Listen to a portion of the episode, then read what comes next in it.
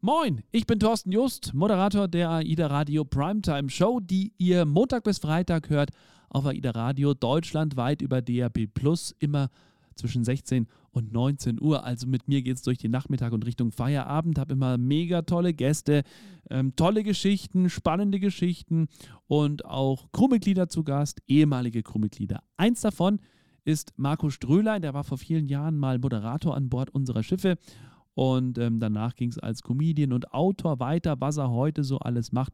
Über das haben wir gesprochen.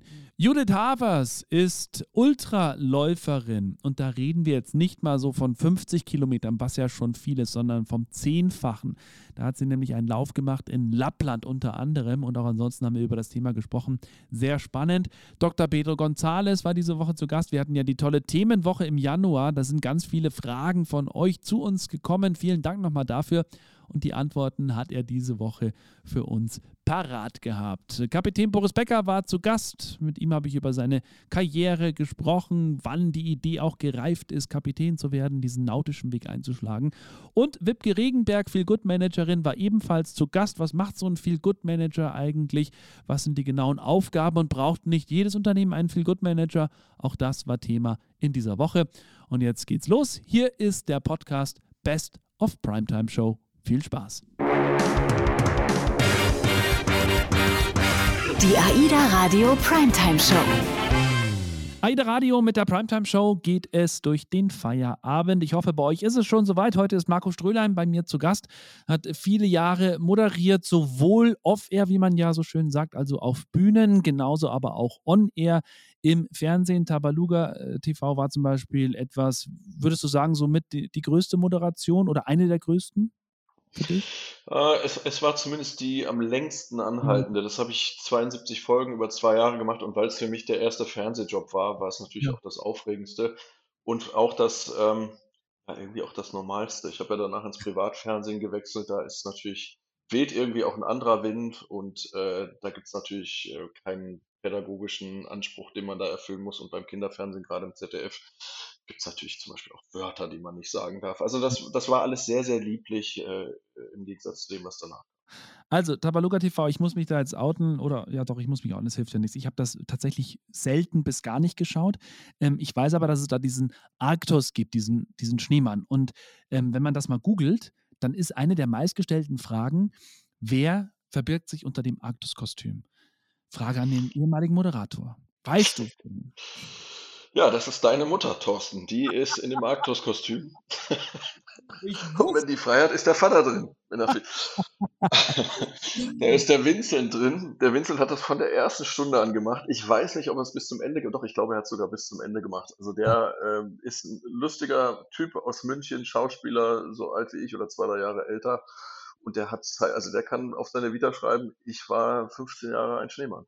Der kann das schon. So generell schöne Zeit. Du hast dann ins Privatfernsehen gewechselt, hast dann mit 31 das Ganze an die Nagel gehangen. So, und äh, nach AIDA, wie ging es denn dann weiter? Du hast dein Stand-up-Comedy-Programm. Was ich von damals weiß, du bist ja auch richtig getourt. War das nicht sogar eine Show sogar ein bisschen? Oder war das äh, rein Ne, wir haben, ne, also Stand-up-Comedy war natürlich so, wie, wie der Name das schon sagt, einfach nur Mikrofon, ich und äh, die Gäste, manchmal noch eine Gitarre dabei. Ähm, aber was du, worauf du vielleicht anspielst, ich hatte Musical in Hamburg, zusammen mhm. mit dem Michael Tasche gemacht, der auch Co-Autor des Buches ist.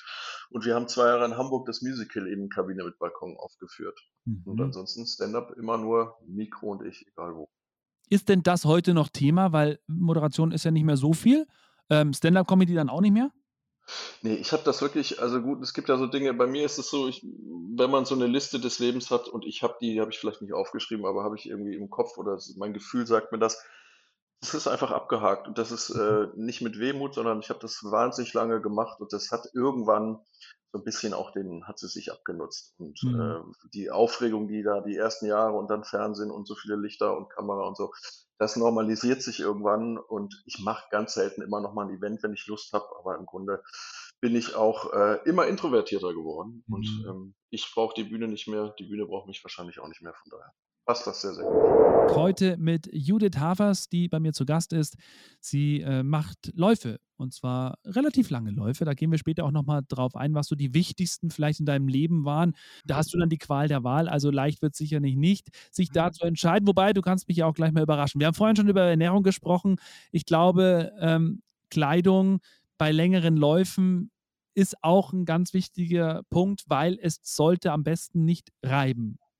Richtig? Ja, absolut. Mhm. Das ist ein wichtiger Punkt. Also funktionale Kleidung, die gut sitzt, ähm, ähm, ja, gute Socken, die an den richtigen Stellen gepolstert sind. Mhm. Ansonsten mhm. je nach Witterung ähm, wasserdicht äh, oder nicht. Äh, das, äh, das ist ein tägliches Ausprobieren. Ja. Und wenn ich unterwegs bin, habe ich natürlich so das meiste in so einem kleinen Trailrunning-Rucksack dabei. Also mhm ich bin natürlich gerne leicht unterwegs, aber manche Laufabenteuer erfordern dann halt auch, dass man ein bisschen mehr Gepäck mit sich rumträgt. Gerade ja. auch bei Wettkämpfen, wo Pflichtausrüstung, wenn man in den Bergen unterwegs ist, hat man zum Beispiel immer eine Pflichtausrüstung, mhm. dass man erste Hilfeset dabei hat, etc. Das trägt man alles in so einem kleinen Rucksack bei sich. Auch äh, ein Wasservorrat oder ein paar mhm. Snacks, äh, dass man ja ständig eigentlich immer alles so bei sich hat, was ja. äh, was man braucht. Wollen wir kurz über den Lauf in Lappland sprechen? Was war das ja. für ein Lauf? Also da habe ich sofort die Assoziation ähm, Schnee, kalt, wild. Ja, schön, oder? Nicht traumhaft, aber ist es das? Ähm, ja, also der Lauf äh, nennt sich Montaigne Lappland Arctic Ultra. Montaigne ist ein Bekleidungsunternehmen, äh, das, das ist Sponsor dort. Ansonsten ähm, ist es der Lappland Arctic Ultra. Mhm. Es ist ein Laufevent, äh, was Anfang März stattfindet in Schwedisch Lappland und das ist tatsächlich in einem Winterwunderland, also alles weiß. Mhm. Und da werden, wurden, als ich den mitgemacht habe, zwei Distanzen angeboten, 185 Kilometer und 500 Kilometer. Ähm, und man läuft ja, durch Wälder, über zugefrorene Seen, Flüsse und hat, also in meinem Fall 500 Kilometer, hatte ich zehn Tage für Zeit. Mhm. Und alles, was man unterwegs benötigt, zieht man so einem Schlitten hinter sich her. Das war ah. für mich ein Novum. Ja. Weil normal ohne irgendwas, nur mit einem Rucksack, wie du vorher gesagt hast. Ne? Ja, genau. Am liebsten mit einem kleinen Trailrunning-Rucksack. Da ist man natürlich auch agiler und äh, ein bisschen dynamischer unterwegs, als wenn man wirklich äh, Schlafsack, Zelt, ja. Kocher etc. Äh, im Schlitten hinter sich herzieht. Ähm, ja, das erfordert schon mehr an, an Planung und auch an ja. Ausrüstungszusammensuchen. Äh, also man benötigt kleine Sachen, die man so ja. auch im Trailrunning-Rucksack ähm, verstauen kann, wie ein, ein, Kompass, eine kleine mhm. Säge, Erste-Hilfe-Set, Pfeife, mhm. Stirnlampe und, und, und. Aber so das Gros, ähm, Kocher, äh, ein Topf, Thermosflaschen, Schneeschuhe, hat man halt alles hinten im, im Schlitten oder, oder am Mann.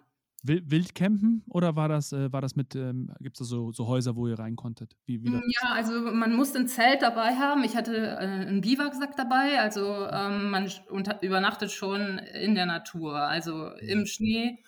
Ähm, es gab so Verpflegungsstationen, das waren dann teilweise auch so Turnhallen oder Gemeindehäuser, also quasi so Checkpoints, wo dann auch nochmal kontrolliert wurde, ob wir noch alle gesund sind, ob wir, mhm.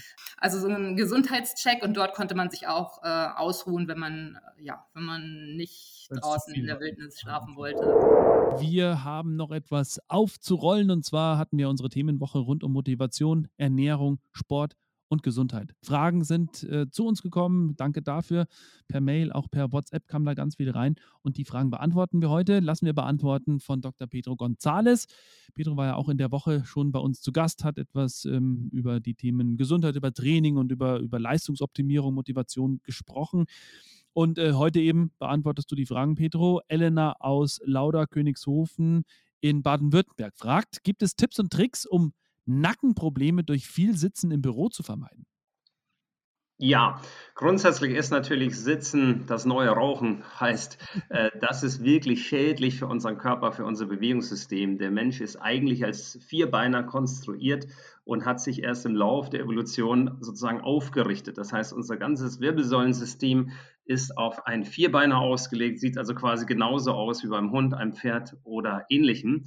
Und deswegen haben wir so viele Probleme, gerade wenn wir älter werden. Also im Mittelalter war die Lebenserwartung etwa bei 45 Jahren. Das heißt, unsere Knochen, die jetzt eben doppelt so lang halten sollen und das ganze System äh, der Skelettmuskulatur, der Gelenke und so weiter streikt da gerne mal. Mhm. Aber Abhilfe könnte man zum Beispiel schaffen mit einfachen Dehnübungen, also einfach den Kopf nach links neigen, ähm, mit der Hand ein wenig an der Schläfe nachhelfen, diese Position circa 30 Sekunden halten und dann eben die andere Seite. Das Ganze vielleicht zwei, dreimal im Wechsel, dauert wenige Minuten und sowas könnte man alle zwei, drei Stunden einfach mal einfließen lassen. Was auch super ist, ist die Foam Roll, also diese Faszienrolle oder Black Roll, äh, ist vielleicht dem einen oder anderen geläufig. Das sind einfach so Schaumstoffrollen, die gibt es in unterschiedlichen Größen. Da kann ich mich also auf den Boden legen und die gesamte Wirbelsäule entlang rollern, natürlich auch die Halswirbelsäule. Und da gibt es bestimmte Trigger Points, das heißt die Stellen, die am meisten wehtun, da einfach mal vielleicht eine Minute draufbleiben. Und diese Akupressur, die sorgt eben dafür, dass der Tonus, der in der betreffenden Region ein wenig zu hoch ist, also sozusagen die Muskelspannung durch diesen mechanischen Gegendruck nachlässt. Wir haben Lisa Marie aus Herten in Nordrhein-Westfalen, die fragt, gibt es Übungen, die man in einem Sitzjob machen kann, um seine Gesundheit zusätzlich zu unterstützen? Also die Übung mit dem Nacken hast du ja gerade schon genannt. Äh, weitere Übungen, gibt es da noch was? Ja, natürlich. Also man könnte einfach mal zumindest für wenige Sekunden versuchen, den Stuhl zur Seite zu stellen und einfach quasi wie ein Skifahrer in der Abfahrtshocke ähm, das nächste Telefonat zu führen oder etwas am Bildschirm zu lesen. Also einfach den äh, Stuhl beiseite legen und das körpereigene muskuläre System nutzen, die Muskulatur besser durchbluten mit diesen einfachen ja, Kraftübungen. Das nennt man isometrisches Training.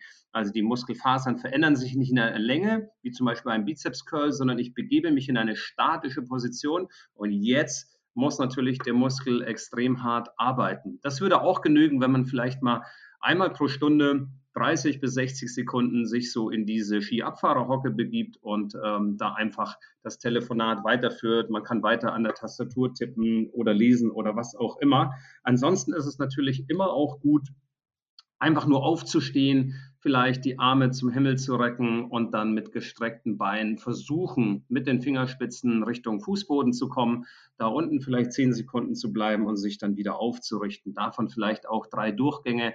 Einfach so kleine Tipps und Tricks, einfach immer wieder die Wirbelsäule aus dieser ja statischen, acht Stunden eingehaltenen Sitzposition wieder rausnehmen, indem ich mich einfach strecke und recke, indem ich vielleicht in die Abfahrtshocke gehe oder Wall-Sitz heißt das auf Englisch, wem das zu schwer ist, frei zu schweben, der kann praktisch sich mit dem Rücken an einer Wand anlehnen und dann langsam runtergehen auf 90 Grad Oberschenkel. Und dann bin ich quasi auch in einem Sitz, nur dass eben ja, meine Muskulatur ganz anders arbeiten muss. Und da kann man so auch eine kleine Challenge machen, dass man sagt, ah, gestern habe ich 60 Sekunden geschafft, nächste Woche schaffe ich vielleicht 90 Sekunden. Das heißt, wer dann mal so zwei, drei Minuten im Wall-Sit durchhält, der hat dann als Nebeneffekt auch äh, Bauch, Beine, Po trainiert. Wir bleiben noch in Nordrhein-Westfalen. Die Mandy hat uns auch noch geschrieben, ich arbeite derzeit an einem Steharbeitsplatz mit höhenverstellbarem Schreibtisch. Welche Übungen zum Beispiel zur Dehnung kann ich denn da machen, wenn der Platz um mich herum begrenzt ist? Und auch da wieder die Motivationsfrage, sie möchte gerne am Ball bleiben. Also der Mensch ist eher ein stehe als Sitzer, sage ich mal, so äh, aus der Biologie heraus, evolutionsbiologisch. Und deswegen macht das schon Sinn, einen Stehschreibtisch zu verwenden. Ideal ist natürlich die Kombination von beiden. Wenn ich mal eine Stunde vielleicht im Stehen, dann wieder eine Stunde im Sitzen gearbeitet habe, dann hat man da natürlich äh, schon eine ganz andere Durchblutung, eine ganz andere Rückenschonung und äh, Übungen, die man eben so machen könnte, wäre zum Beispiel den äh, Schreibtisch ganz hoch stellen, wenn ich also stehe. Und dann mit beiden Händen halte ich mich an der Tischplatte fest und gehe mit dem Gesäß möglichst weit runter, sodass eben die Schulter, die Arme durchgestreckt sind und ich quasi diesen Shoulder Stretch vielleicht mal eine Minute halte, bevor ich mich dann wieder aufrichte. Also das wäre eine sehr, sehr schöne, einfache Übung für den Oberkörper, die Schulter und den Rücken. Heute mit Kapitän Boris Becker, der mir zugeschaltet ist der äh, ja schon ein paar Jahre her studiert hat und zwar an der Hochschule für Seefahrt in Bremen. Jetzt haben Sie ja vorhin schon erzählt, Herr Becker, dass Sie mh, hm, erst ja in einem anderen Bereich unterwegs waren, also Sie hatten eine eigene Firma und dann ähm, aus dem Ruhrgebiet auf einmal auf hoher See. Wie, wie kam das denn? Gab es irgendwie einen Schlüsselmoment oder warum haben Sie sich entschieden, ja, in der Nautik durchzustarten? Mich hat das schon immer irgendwie interessiert und war so ein bisschen ähm, in der Zeit ähm, ein kleiner Traum. Also es war bei mir noch nicht so, dass ich wirklich als kleines Kind schon gesagt habe, ich möchte mal Kapitän werden. Ich fand das zwar immer interessant, aber der, der Wunsch, der ist eigentlich erst ähm, später dann gereift. Und ähm, ja, so habe ich im Ruhrgebiet meine Zelte abgebrochen und es ging nach Bremen. Und ähm, ja, dort dann das Studium. Und ähm, ja, im Studium ist man natürlich zuerst mal unterwegs in den ersten Praxissemestern auf Frachtschiffen. Ich war da auf einem Containerschiff unterwegs und habe da einen Kapitän gehabt, ähm, der gesagt hat, Jung, schau dir doch mal die Kreuzfahrt an. Ich wollte immer zur Kreuzfahrt, mich haben sie nie genommen, aber ähm, ich kann mir vorstellen, das ist gar nicht so schlecht da. Und ähm, damit hat er recht gehabt. Ich hatte dann die Gelegenheit, ja, bei AIDA einmal hineinzuschnuppern, äh, damals auf der ja, alten AIDA Blue, damals noch Arosa Blue. Und da war das Leben natürlich doch schon anders als so auf einem Frachtschiff, auf einem Containerschiff äh, mit ganz vielen Besatzungsmitgliedern. Man hat also auch Leute gefunden, die auf der gleichen Wellenlänge sind. Ähm, so hat man auch die Möglichkeit gehabt, ähm, ja, mit der Familie zu kommunizieren. Das ist auf dem Frachtschiff dann doch anders gewesen. Ich kann mich daran erinnern, wir mussten damals ähm, ja, auf dem Frachtschiff noch die Nachrichten, das war damals per Telex, der eine oder andere kennt das vielleicht noch, ähm, ja, nach jedem Zeichen bezahlen. Also für jedes Zeichen musste Geld bezahlt werden, für jedes Wort. Ähm, es konnte also schnell mal teuer werden und ich glaube, der Anruf per Satellitentelefon kostete irgendwie 14 äh, Mark die Minute oder sowas. Dann hat man sich doch eher mal kurz gehalten. Und auf dem Kreuzfahrtschiff damals, ähm, auf der alten Blue, da gab es wenigstens schon mal Internet, ähm, auch noch nicht so wie heute, mhm. aber man konnte wenigstens E-Mails schreiben und das war also schon deutlich angenehmer, ähm, dann auch ja mit Familie und Freunden noch Kontakt zu halten. Ja. Und also ja, seitdem, ich habe es nicht bereut ähm, ja, ähm, auf einem Kreuzfahrtschiff angeheuert zu haben. War dann ähm, ja, länger auf der Ida Blue unterwegs, bin dort auch nach dem Studium wieder hin, ähm, habe dort als dritter Offizier angefangen, danach dritter Offizier, zweiter Offizier, erster Offizier. Ja, und das war der Beginn der Karriere auf den Kussmundschiffen. Und äh, also es ist ja, glaube ich, auch ein wesentlich angenehmeres Leben und Arbeiten äh, an Bord eines Kreuzfahrtschiffes. Was schätzen Sie denn noch da, darüber hinaus so an Bord? Ja, es ist auf jeden Fall ein sehr interessanter Job, wo sich, äh, wenn man jetzt gerade den Kapitänsjob ähm, nimmt, ist es natürlich etwas ganz anderes als auf einem Containerschiff, auf einem Frachtschiff. Ähm, denn ich hatte es ja vorhin schon angedeutet, der Fahrbetrieb eigentlich, das Schiff von A nach B zu bringen, das ist zwar sehr wichtig und der Kapitän ist auch ja dafür hauptverantwortlich, allerdings ist es nur ein ganz kleiner Teil unseres Jobs. Ähm, vielmehr ist es eben das Führen dieses großen Teams hier und das liegt mir also ähm, doch besonders, das mache ich also sehr gerne. Also dieser zweite Teil des Jobs, ähm, das ist eigentlich was, ähm, was mich wirklich auch erfüllt und ja, deswegen ähm, bin ich auch noch hier nach so einer langen Zeit, denn es ist wirklich ein Job, äh, der mir unheimlich viel Spaß macht. Ich muss aber sagen, und meinem heutigen Gast geht es wahrscheinlich genauso, dass auch die Arbeit Teil des Lebens ist, gar keine Frage. Und wäre doch total verrückt, wenn auch die Arbeit Spaß machen würde.